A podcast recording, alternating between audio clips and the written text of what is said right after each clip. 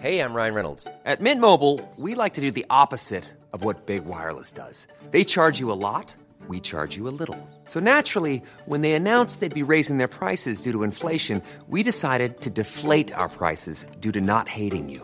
That's right. We're cutting the price of Mint Unlimited from $30 a month to just $15 a month. Give it a try at mintmobile.com slash switch. $45 upfront for three months plus taxes and fees. Promo rate for new customers for limited time. Unlimited more than 40 gigabytes per month. Slows. Full terms at mintmobile.com.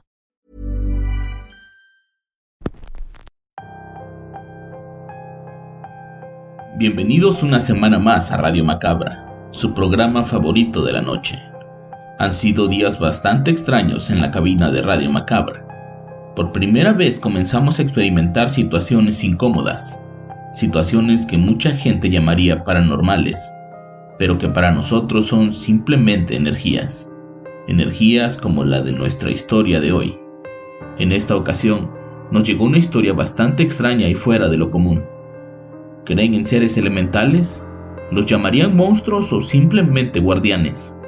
Piensen muy bien su respuesta. El episodio de hoy se titula El ataque de la bestia y es traída para ustedes por cortesía de Jeffrey Salas, un excombatiente de los Estados Unidos radicado en ese mismo país. No los detengo más, pues esta historia, aunque corta, dará mucho de qué hablar. Comenzamos.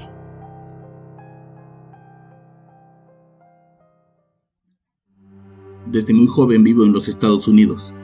Llegué como muchos indocumentado, pero con el paso del tiempo pude obtener mi ciudadanía enlistándome en el ejército. Ser un miembro activo del ejército en este país es de por sí riesgoso. Tenemos tantos enemigos y peleamos en tantos frentes diferentes que la posibilidad de no regresar de una misión está latente. Estuve en Afganistán un tiempo y también en Corea. Afortunadamente pude regresar con bien a casa, pues por circunstancias que están de más explicar, soy el único familiar que le queda vivo a mi madre. Actualmente ya estoy casado y pensando muy seriamente en tener un hijo con mi esposa. La vida me sonríe y con el dinero que ahorré pude poner un negocio donde vendemos artículos de caza, pesca y otros deportes al aire libre. La vida en Medio Oriente y Asia me cambió un poco por todo. Ahora no me imagino una vida sin mi esposa y mi madre, y después de lo que me ocurrió en un viaje a Wyoming, no quiero que otra cosa más se interponga en mi vida larga y tranquila. Cuando regresé de mi servicio en el ejército, mi madre me rogó para que ya no regresara. Tenía la oportunidad de empezar una nueva vida, sin el riesgo de morir en combate. Hasta ahí todo perfecto, pero mi vida no era feliz. Sentía que algo me faltaba. Por las noches no dormía, en parte a causa del estrés postraumático, pero también tanta paz me asustaba. Tenía la necesidad de asegurarme de que mi arma estaba cerca para cualquier cosa. El psicólogo me dijo que era normal, que era parte de un proceso, pero que conforme me fuera adaptando a mi nueva vida, todo eso iba a disminuir. La cosa es que yo no sé si quería cambiar. Había algo del ejército que me gustaba. Me hacía estar siempre alerta. Me hacía sentir cierto grado de adrenalina. Un compañero me recomendó realizar deportes extremos. Ya saben, saltos en paracaídas, escalar montañas, navegar en rápidos y hasta meterme en peleas clandestinas. Según él, eso le funcionaba para bajar los niveles de ansiedad.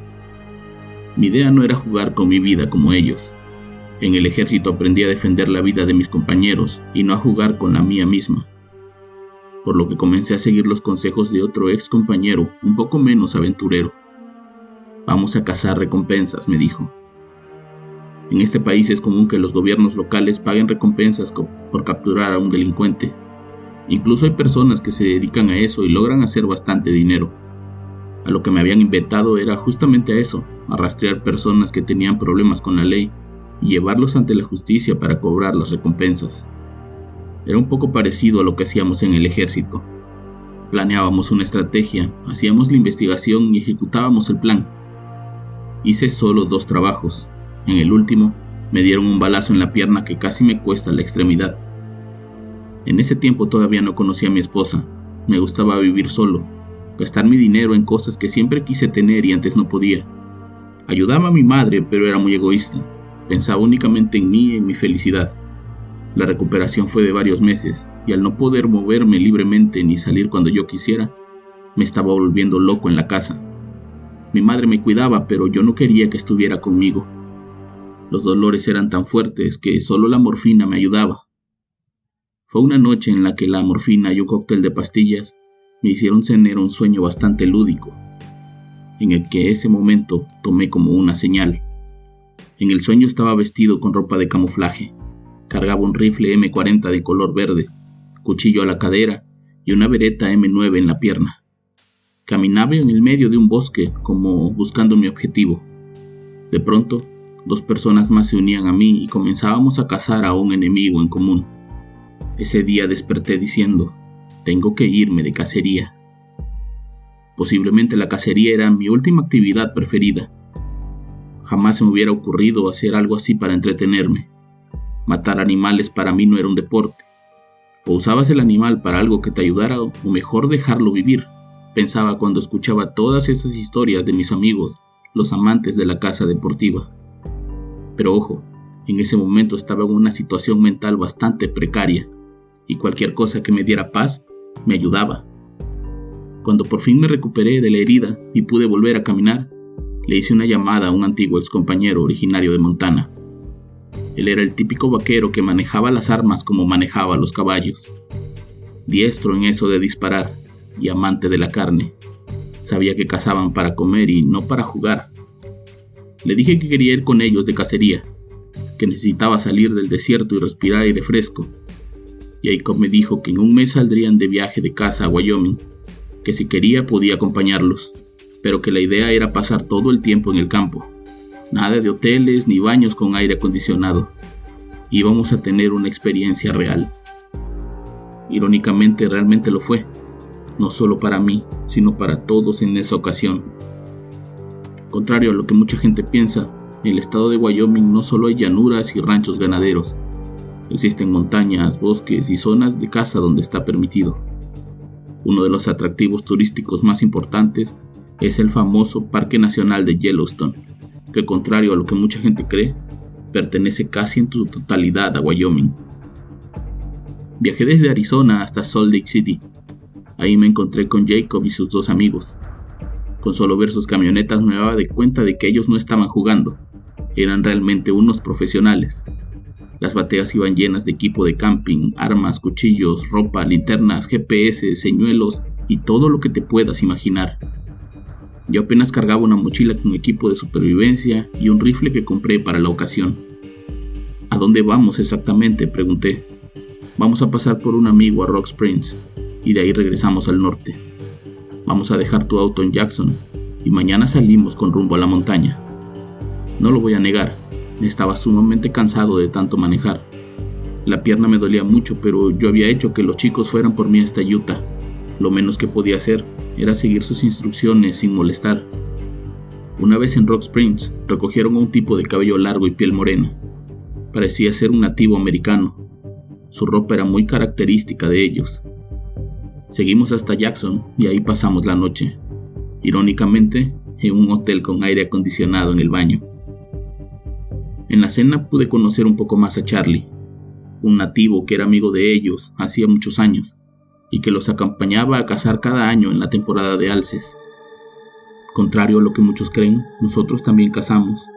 Fue lo que enseñaron nuestros ancestros, me dijo. Está bien, me imagino que eres el experto por aquí. No tanto así, los chicos me traen más que nada para que los cuide. Charlie parecía ser alguien muy tranquilo, pero con una mirada de acero. Difícilmente alguien podía sostenerle la mirada por mucho tiempo. Era realmente imponente. Al día siguiente emprendimos muy temprano nuestro camino. La idea era adentrarnos en las montañas y buscar el campamento. Una parte del camino lo hicimos en las camionetas, pero el resto fue a pie, cargando todo ese equipo. Yo no podía cargar mucho, pero no decía nada. El dolor de la pierna era insoportable, pero con los parches de morfina se me pasaba y en un momento yo no podía más y me caí. Charlie se dio cuenta y regresó a ayudarme. Le dije que aún no me recuperaba al 100% de la herida de bala que tenía en la pierna y que necesitaba descansar y ponerme otro parche. Eso no te va a sanar, solo te quita el dolor, me dijo mientras buscaba algo en su mochila. Ven, te voy a ayudar para que puedas llegar sin problema al campamento. Charlie sacó de su mochila una figura de madera y la colocó en el suelo. Parecía ser una especie de tótem indio.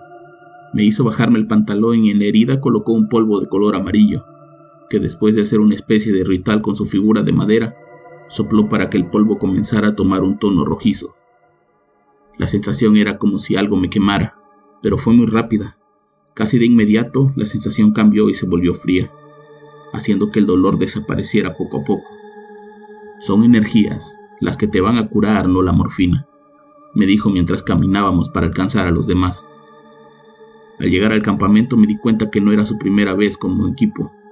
La cabaña a la que llegamos tenía todo. No era lujosa, pero tenía lo necesario para poder pasar unos días en ese lugar. Estaba completamente rodeada de bosque y estaba estratégicamente ubicada cerca de un camino que llevaba a un pequeño lago. Hoy vamos a preparar la cabaña, los señuelos y las armas. Mañana salimos a cazar. Animal que matemos, animal que en ese momento preparamos. No vamos a desperdiciar carne ni cuero, dijo uno de los amigos de Jacob. Espero este año tus dioses nos ayuden. Me escuché a mi amigo susurrarle a Charlie, quien con su fría mirada únicamente asintió con la cabeza. Esa noche no pude dormir a causa de la ansiedad que me provocaba la actividad del día siguiente. Salí a fumar un cigarro y vi a Charlie haciendo una especie de ritual a la luz de la luna. Nunca había presenciado algo así en vivo. No era nada parecido a las películas. Para empezar, no estaba vestido como en las películas. Lo que sí era que hablaba en su lengua natal y parecía pedir algo, pues levantaba los brazos hacia el cielo. No dije nada, terminé de fumar mi cigarro y regresé a la cama. A la mañana siguiente emprendimos la salida. Ellos parecían conocer la zona y ubicar los lugares donde encontrar a los animales. Yo únicamente los seguía y escuchaba los consejos. Notaba que entre Jacob y Charlie había cierta tensión. Cuando hablaban parecía que lo hacían únicamente para lo básico o para reclamarse algunas cosas del pasado. De pronto, mientras caminábamos por una ladera, Vimos a lo lejos a un alce joven. Jacob dijo que ese sería su casa, pero Charlie le hizo la observación de que el animal aún era muy joven. Ya es lo suficientemente pesado, ya no es ilegal. Es muy joven y lo sabes. Debe haber unos adultos cerca. Vamos a esperar. No, ya perdimos mucho tiempo. Yo voy por este. Jacob y sus amigos comenzaron a tomar sus posiciones. Lentamente se acercaban a donde pastaba el animal. Yo únicamente observaba, y cuando quise ir detrás de ellos, Charlie me lo impidió. No vayas, no condenes tu alma por un animal tan joven. No supe qué hacer. A este hombre apenas lo conocía, y Jacob era alguien de toda mi confianza. Era como un hermano que conocí en Afganistán. Decidí apoyar a mi amigo y fui tras él. Un ruido extraño alertó al animal, quien se internó en el bosque a toda velocidad. Nosotros hicimos lo mismo, siguiendo su rastro, yo no conocía la zona, no me quería perder, por lo que no me alejé mucho. Apuntaba con mi rifle para todos lados y únicamente veía los troncos de esos pinos como queriéndome confundir. De pronto escuché un disparo. Lo habían logrado. Jacob y los demás gritaban mi nombre para que los ayudara. Tenían que apresurarse, pues el animal de ese tamaño iba a ser difícil de manipular, y había que congelar la carne antes de que se echara a perder. Como pudimos atamos al animal y lo fuimos jalando hasta la cabaña. El único que no ayudó fue Charlie, quien únicamente supervisaba todo. Te dije que era muy joven, repitió mientras los demás retirábamos la piel del animal para usarla y no dañarla. Jacob no soportó más reclamos y lo encaró. ¿Y qué vas a hacer? Suelta tu cuchillo y te enseño de lo que soy capaz. El año pasado fue lo mismo, solo veniste a estorbar. No sé por qué sigues viniendo, ya cumpliste tu promesa, ya no tienes que venir. Y seguiré haciéndolo hasta que Mónica deje de pedírmelo. Los demás tranquilizamos la situación, nos enfocamos en el animal y para cuando terminamos ya era de noche. Había que apurarnos a guardar ese animal en sal y lo más frío posible. Esa fue la noche en que sentí un miedo diferente, diferente de ser atacado por el enemigo diferente a caminar por un campo minado con la posibilidad de que explote algo y termine con tu vida. Ese miedo fue diferente, era simplemente terror. Cerca de la medianoche, un fuerte ruido nos despertó a todos. Los contenedores donde habíamos guardado la carne se habían caído y cuando salimos a ver, Todo estaba tirado en el suelo. No había sido ninguno de nosotros. Todos estábamos dormidos cuando eso pasó. Lo primero que pensamos es que había sido un animal, que seguramente había olido la carne y había entrado, pero la puerta y la ventana estaban cerradas. No había otra forma de entrar. Al no encontrar nada, decidimos regresar por nuestras bolsas de dormir, pero apenas nos estábamos acostando cuando un gruñido que venía de afuera de la cabaña nos alertó. Saquen sus armas, puede ser un puma. Todos nos acercamos a la puerta menos Charlie. Él tomó un cuchillo y se acercó, pero de manera diferente. ¿Está afuera? No sé, puedo escuchar que algo camina, pero no parece ser un puma. Entonces, quién sabe, jadea, seguro es algo más grande. Uno de los amigos de Jacob se acercó a la puerta y le abrió lo suficiente como para ver qué era eso. No vio nada intentó cerrar, pero en ese momento una enorme garra se lo impidió. Es un oso, no dejen entrar, gritó Jacob. Todos corrimos hacia la puerta para detenerla. La fuerza de aquel animal era brutal. Si no fuera por Charlie quien le hizo un corte con su cuchillo a aquella bestia en la garra, algo nos hubiera aventado y hubiera podido entrar. Hey, I'm Ryan Reynolds. At Mint Mobile, we like to do the opposite of what Big Wireless does. They charge you a lot, we charge you a little. So naturally, when they announced they'd be raising their prices due to inflation, we decided to deflate our prices due to not hating you. That's right. We're cutting the price of Mint Unlimited from $30 a month to just $15 a month. Give it a try at mintmobile.com slash switch. $45 upfront for three months plus taxes and fees. Promo rate for new customers for limited time. Unlimited more than 40 gigabytes per month. Slows. Full terms at mintmobile.com. De pronto la madera de la pared trasera comenzó a vibrar. Aquello estaba queriendo entrar a como diera lugar, y esas viejas tablas no iban a soportar mucho más. Tomamos la decisión de salir y rodear la cabaña mientras el oso estaba enfocado en romper las tablas. Yo iba con Jacob y sus dos amigos iban por el otro lado. Lentamente nos acercamos y cuando llegamos y apuntamos, el animal ya no estaba. Había desaparecido con una velocidad irreal.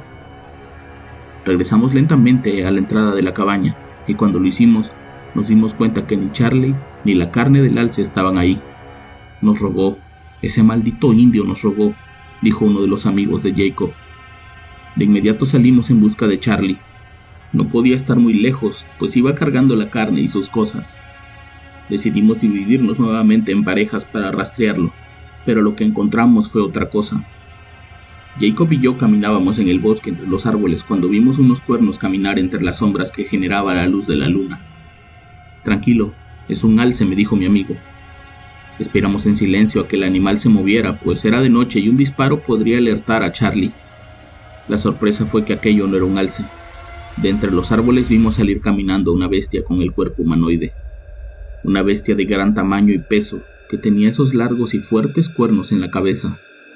No caminaba completamente erguido, por momentos parecía encorvarse para arrastrar las manos, y movía la cabeza de un lado a otro tratando de olfatearnos. De pronto aquello volteó en nuestra dirección. Había captado nuestro olor o escuchado nuestra agitada respiración. Jacob empuñó su arma y yo hice lo mismo. La bestia caminaba lentamente hacia nosotros, pero un disparo a la lejanía captó su atención e hizo que corriera en aquella dirección. Nosotros regresamos a la cabaña. Teníamos que sacar las cosas y tratar de salir de ese lugar. Aquello sabía que estábamos ahí y nos estaba cazando. Al volver vimos a uno de nuestros compañeros muy asustado. No podía hablar bien, solo decía cosas como que un alce los había atacado y su hermano había huido hacia el lago. Tomamos las armas y el equipo de supervivencia. Teníamos que ir por él. No lo íbamos a dejar. Jacob y yo éramos soldados y nunca dejábamos a nadie atrás. Cuando se tranquilizó, el joven nos dijo que era un alce en dos patas que había atacado, haciendo que su hermano disparara para que él pudiera huir. Regresó a la cabaña en busca de su rifle y ahí nos encontró. De Charlie no teníamos ninguna noticia. La descripción del animal que los atacó era muy parecida al animal que habíamos visto en el bosque. Entonces no era uno, eran al menos dos de ellos. Corrimos en dirección al lago y ahí vimos a Michael tirado en el suelo. Su hermano quiso correr a ayudarlo, pero Jacob le dijo que podía ser una trampa, que seguramente lo estaban usando como señuelo. Primero teníamos que asegurarnos de que no había nadie acechándonos, Así que usando nuestros silbatos de conejo, comenzamos a hacer ruidos para atraer a los depredadores.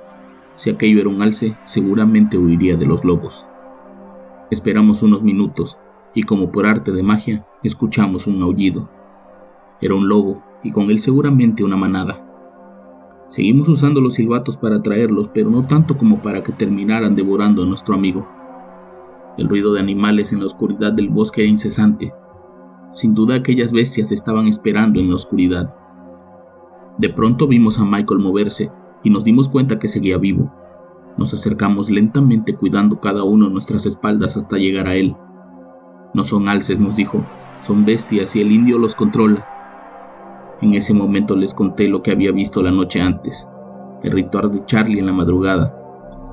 Jacob me dijo que entonces era cierto. Charlie había ido una vez más para evitar que cazaran. Esa noche, mientras protegíamos a nuestro amigo en espera del sol, me contaron la historia de Charlie y cómo lo conocían. Charlie pertenece a una reserva india en Wyoming, una tribu que cree en las energías del bosque. La hermana de Charlie había sido novia de Jacob y ella lo llevó por primera vez a esa cabaña para acampar. Cuando Jacob comenzó a usar la cabaña como campamento de caza, Mónica y Charlie comenzaron a acompañarlo año con año, pero sorpresivamente nunca cazaban nada en esos viajes. Un día Mónica enfermó y murió, pero debido a las creencias de su tribu, ella tenía que convertirse en un espíritu de la tierra. Nunca dejaron a Jacob ver el cuerpo de Mónica ni tampoco supo dónde estaba enterrada, pero a partir de ahí él y Charlie se hicieron muy cercanos. Esa tribu siempre contaba historias sobre las energías que rigen las montañas y los bosques, sobre guardianes de la tierra que impiden que el hombre blanco acabe con todo. Jacob siempre pensó que eran solo mitos, hasta esa noche. Ya estaba a punto de amanecer. Los primeros rayos del sol comenzaban a vislumbrarse en el firmamento cuando Charlie salió de los árboles arrastrando un alce de gran tamaño. Este sí es un adulto, es suyo, pero por favor no vuelvan. Detrás de él estaba el alce que habíamos matado el día anterior, pero esta vez estaba vivo. Nosotros no supimos qué hacer, y al no decir nada, Charlie regresó por donde vino con el alce joven y desapareció entre los árboles. Recordé que el polvo con el que Charlie había curado mi herida estaba en mi mochila, así que lo saqué y se lo aplicamos en la herida que tenía Michael en un costado. Yo no sabía qué hacer, menos sabía hacer el ritual, pero imaginaba que igual le podía servir. Le apliqué el polvo y comencé a soplar, pero el polvo amarillo no cambiaba de color. Fue hasta que Jacob comenzó a hablar en la lengua de Charlie que el ritual funcionó. A los pocos minutos la herida había sanado y pudimos partir. Pasaron muchos meses para que Jacob y yo volviéramos a hablar, y cuando lo hicimos, me dijo que iba a regresar a Afganistán. Por alguna razón, solo cuando estaba en servicio podía olvidarse de la cara de Mónica. Yo por mi parte entendí que tenía que apreciar más a mi madre y a mi propia vida. De nada valía vivir al borde del peligro sin tener una razón para hacerlo.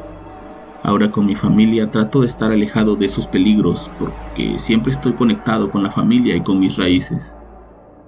Escribo esto porque ya viene la temporada de caza y siempre hay noticias de gente que desaparece en esos parques. No sé si sean espíritus o sea el mismo Charlie el que cuida ese bosque, pero sé que seguramente sigue ahí. ¿Qué les pareció la historia de hoy? ¿Son monstruos o guardianes? Ustedes tienen la última palabra. Yo los espero la próxima semana, solo aquí, en Radio Macabra éxitos que te matarán de miedo. Buenas noches.